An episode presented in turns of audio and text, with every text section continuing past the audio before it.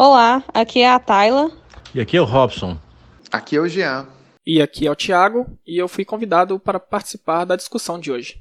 E esse é o episódio 3 do Logopatia na Sétima Arte.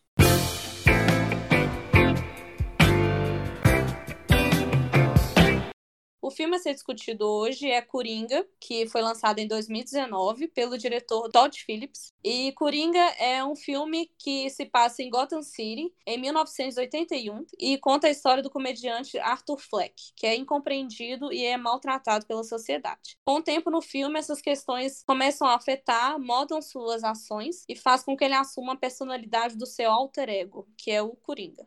E aí, o que, que vocês acharam do filme? Bom, Tayla, eu eu acho que esse ano foi surpreendente de, de tantos filmes né, de boa qualidade. Então, é muito difícil. Nós ficamos até discutindo, uma discussão até um pouco vazia, qual que era o melhor filme, né? Eu até não acho que Coringa é o melhor filme que eu assisti esse ano, mas um filme muito bem feito, deixa um suspense, deixa a gente presa, torcendo para o Coringa, mas ao mesmo tempo condenando o Coringa pelas atitudes que ele vai tomar. Quer dizer, nós temos uma expectativa, nós já temos na nossa cabeça que o Coringa não é uma boa pessoa, né? Mas o problema é que o, o diretor fez com que, nesse roteiro, nós criássemos uma certa empatia com o Coringa. E aí nós sabemos das consequências, né? Quer dizer, no final, o final não ia ser um produto, uma boa pessoa. Aí, para mim, é, é, outra coisa que o diretor soube usar. Na nossa mentalidade, nós temos que Gotham City é caótica, cheio de criminosos, né? E o Coringa lá, uma boa pessoa, querendo trabalhar honestamente, querendo se ajustar, ele tem problemas mentais. Então você acaba criando essa simpatia com, com o Coringa. É... Eu concordo também. É, eu acho que o filme ele até consegue ajudar a gente a entender melhor apesar do diretor ter falado que esse Coringa não é o Coringa do, do Batman em si, dá para entender melhor da onde que surgiu esse contexto de Gotham City, como é que ficou esse caos, por que, que as pessoas se revoltaram. Também mostra ali um pouquinho da história do Bruce, então acho que era mais para poder entender mesmo da onde que surgiu o Coringa. É, então o diretor nos prendeu, nós tínhamos algumas ideias do Coringa. Isso pode ter. Eu, eu gostaria de não conhecer o Coringa para assistir esse filme eu acho que eu teria outras ideias. Né? Agora, uma coisa que eu não gosto do filme, agora estou criticando. É, eu tenho uma imagem do pai do Batman, né? E, e, essa ideia do pai do Batman é destruído durante o filme. E fica ali o Coringa quase que como uma vítima, né? É, quando você tem uma história, é, é igual, por exemplo, pegar Robin, Robin Hood e fazer o Robin Hood como perverso, um estuprador, por exemplo. Não é legal, não acho legal pegar é, esses seriados, né, que viraram clássicos, e de fazer essa, esse tipo de alteração. No mais, tecnicamente, interpretações, é, roteiro, o filme é maravilhoso. Não é um dos uhum. melhores filmes que eu vi esse ano, mas o filme é maravilhoso. Eu só não gosto dessa desvirtuação é, desse imaginário comum que nós temos sobre a história de Batman e Coringa, né? É, só para complementar o raciocínio do Robson e fazer um contraponto, é, meu nome é Thiago, Thiago Magrelo, para quem não me conhece. Eu sou estudante de direito, aprecio muito cinema, sou um fã e gosto muito da sociedade em si, de observar a sociedade. E o Coringa representa muito isso. O que eu achei interessante no filme é justamente o ponto que o Robson criticou, que é a humanização do Thomas Wayne. Porque durante toda a história do Batman que você vê e que vem sendo construída ao decorrer da, dos anos de DC, né? Você percebe que há uma certa mistificação do Thomas Wayne, que, tanto que o Bruce, a forma com que ele é assassinado deixa umas sequelas no Bruce e o Coringa do Todd Phillips veio para desmistificar e torná-lo humano, o que é uma coisa que reflete muito bem a sociedade, porque ele não é um, um ser que um messias, ele é um ser humano como qualquer outro, porém bem de vida, que acaba tendo um fim trágico em decorrência de uma sociedade que está vivendo caos, no Coringa representado, né, pela crise dos lixeiros lá, e pelo alto índice de violência, baixo índice de empregabilidade, e uma sociedade completamente destruída pela própria sociedade, porque você parar para pensar que a parte mais baixa da sociedade, que é considerada que são as pessoas que mexem com lixo, trouxeram tal mudança naquela própria sociedade ali que trouxe um caos futuro que vai reverberar durante muito tempo na história do, do Bruce, do Coringa, né, que aqui é retratado pelo Arthur Fleck, e na sociedade em si, de Gotham. É, eu gostaria de completar a, a, a, fala do Tiago, os comentários do Tiago, é, dizendo que o Coringa é um dos filmes mais ousados dos últimos tempos que eu assisti. Não só porque ele pega um vilão, um dos mais icônicos vilões da história do cinema, dos quadrinhos, da televisão, e transforma ele quase que numa figura, quase que no herói. Não só por isso, mas além disso é de pegar e subverter essa ordem. Ela tá to... O filme toca em uma, das... de uma, numa questão muito importante, que é como uma cidade se, se desgasta, como uma cidade, como uma sociedade perde seus valores. E aí ela transforma a... A... essa desigualdade social nesse grande vilão que é o, a causa de todos os males de Gotham. E esse, essa desigualdade ela é muito sintetizada na figura do Thomas Wayne, que, que, é uma figura mística dentro dessa, desse universo do, do, Bruce Wayne, do Batman, porque ele é, a morte do, do, do Thomas é causa do surgimento de um herói.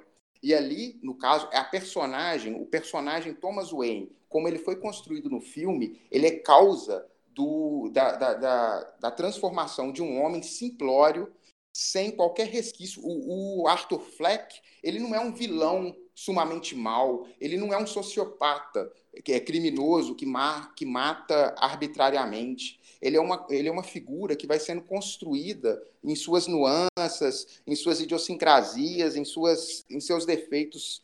É, ele vai sendo construído ao longo dessa narrativa muito em oposição à figura do, do, Thomas Wayne, que por sua vez é a oposição a toda a sociedade. Esse ponto que o Tiago mencionou, o filme começa, primeira, o primeiro momento do filme é retratando a crise da cidade a partir da, das figuras dos, dos, lixeiros, da greve dos lixeiros.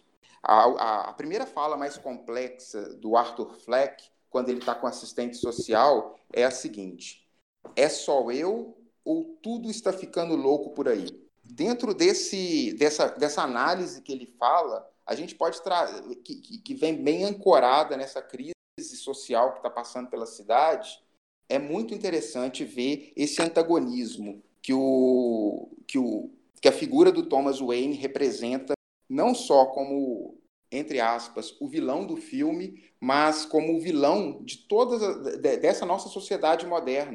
Um último comentário nessa linha Vamos reparar o seguinte: ele, Thomas Wayne, ele é o homem do dinheiro. Ele é a figura que tem a força do capital. Ele está querendo entrar para o meio da política.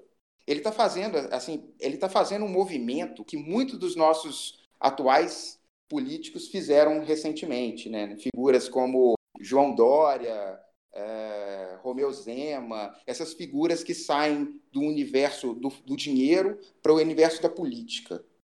É, isso é uma síntese. O filme tem essa ousadia de tocar nessa ferida, de pegar certos, certas figuras messiânicas e, e mostrar ela uma imagem mais humanizada. É, o, é, um comentário mais geral, talvez, mas só para fazer um, um uma, dar uma justificativa por que, que eu achei até interessante transformar o Thomas Wayne em um vilão, é porque se a gente pensar que uma sociedade ela, ela é feita de desigualdade é, essa desigualdade financeira, é, econômica.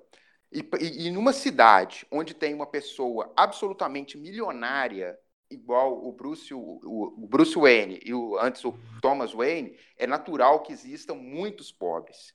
E para a quantidade de dinheiro que o Bruce Wayne herdou a ponto de construir toda aquela bate-caverna, todo aquele arsenal, tudo aquilo ali, ele tem que ter muito dinheiro. E para ele ter muito dinheiro, Muita gente Mas... tem que ter dinheiro nenhum.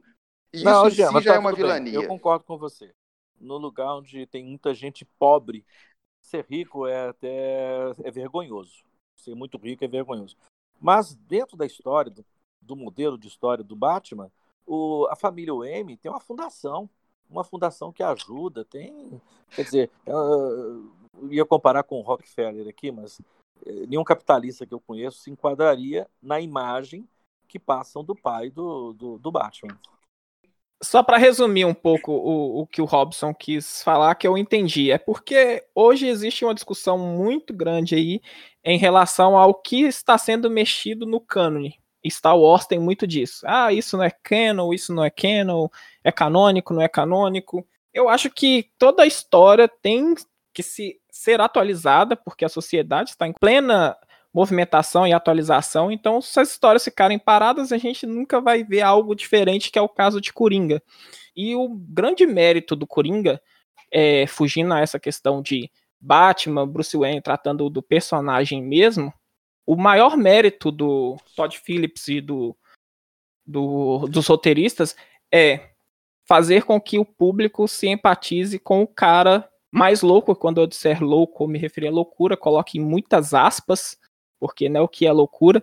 Mas você pegar e falar assim, você reprime todas as atitudes erradas que o Arthur está tomando, mas que no fundo você está se empatizando com ele e você acaba que assistindo o filme você fica com uma certa torcida pelo personagem que deve ser recriminado e, e cria essa esse debate dentro de si mesmo. Eu me peguei em alguns momentos do filme questionando será que é certo eu estar tá torcendo para esse cara que eu sei o final, porque a gente já sabe que o Coringa vai gerar um extremo caos, mas você ficar passar o filme torcendo por algo ser diferente, ou então é, colocando justificativas nas atitudes dele, ah, a sociedade que levou ele a fazer isso, ele é só louco, puramente louco, ou é, foi o meio que influenciou a ele uhum. a tomar determinadas atitudes. Então, o, o, roteiro e o ator, principalmente, a te fazer ter essa empatia por esse personagem, assim, eu acho que foi o maior mérito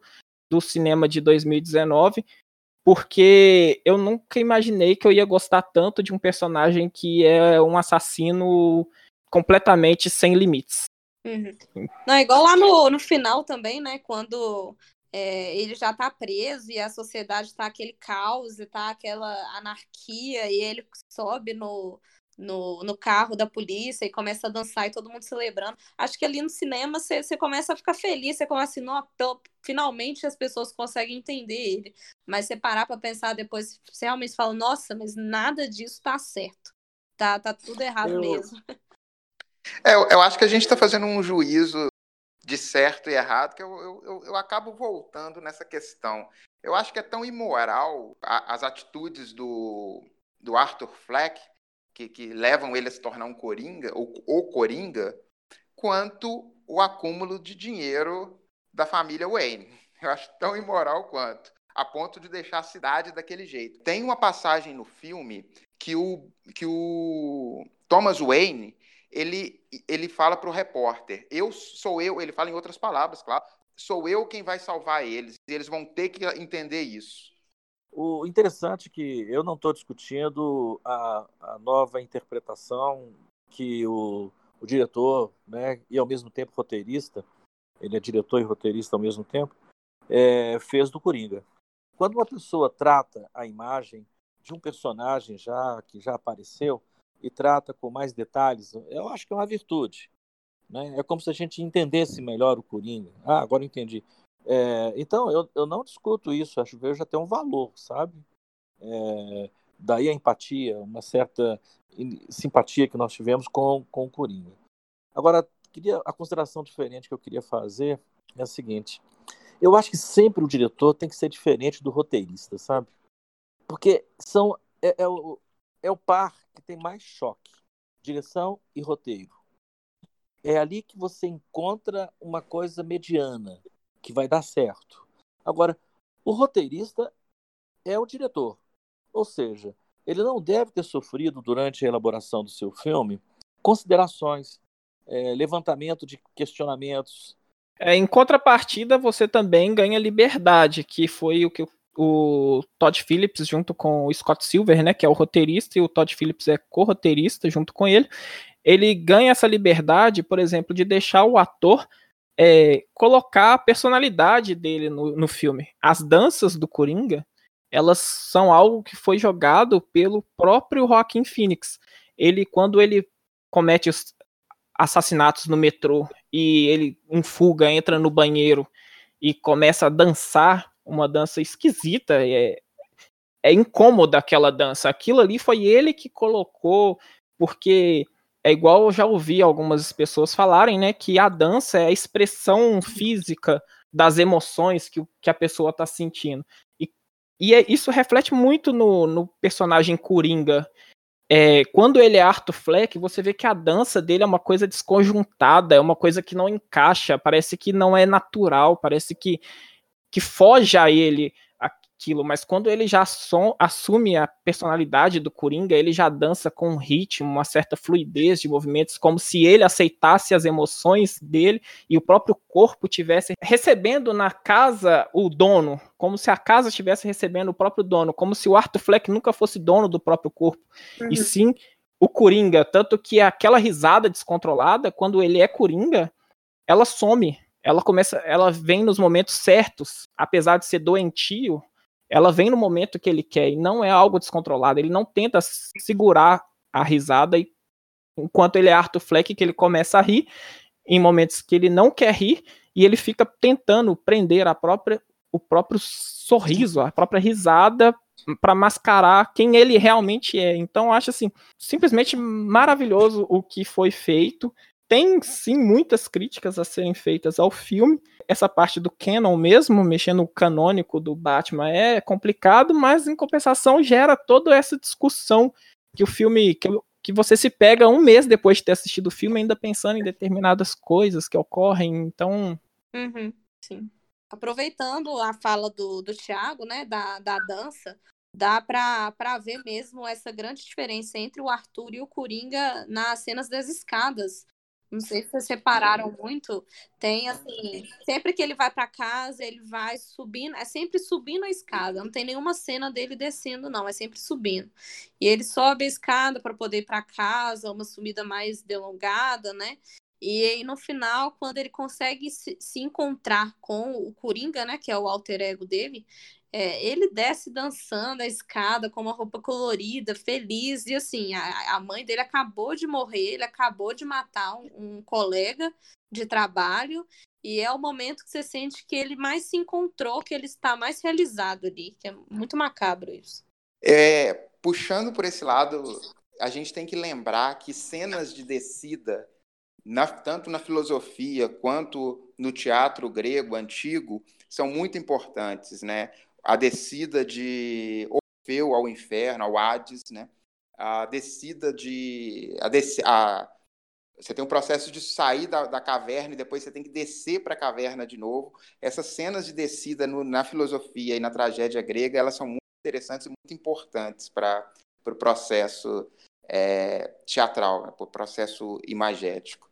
É bem interessante esse, essa cena mesmo. Eu, tinha, eu não tinha percebido da primeira vez que eu vi, da segunda vez eu percebi que ele sobe duas vezes a escada no escuro e, o, e ele desce essa é, nessa, nessa mesma escada ele desce uma vez vestido de coringa, mas tem a descida quando ele é demitido também lá do, do, do escritório, né, do, da, da, agência de palhaços. Ele desce e picha uma, o dizer expressa lá, é, não esqueça de sorrir, e ele picha para deixar só o não sorria, ele desce essa escada, que também é, eu, é a demissão dele também é um dos gatilhos é, para o surgimento do Coringa. A partir da demissão que ele que ele mata, não é isso? É, é verdade, eu não tinha reparado nisso. É, é com a demissão e com, a assistente social também falando que não vai dar, não tem mais como dar os remédios para ele e a assistência que estava dando. Acho que aquilo ali também foi um, um enorme gatilho para ele começar a, a virar o Coringa mesmo, né?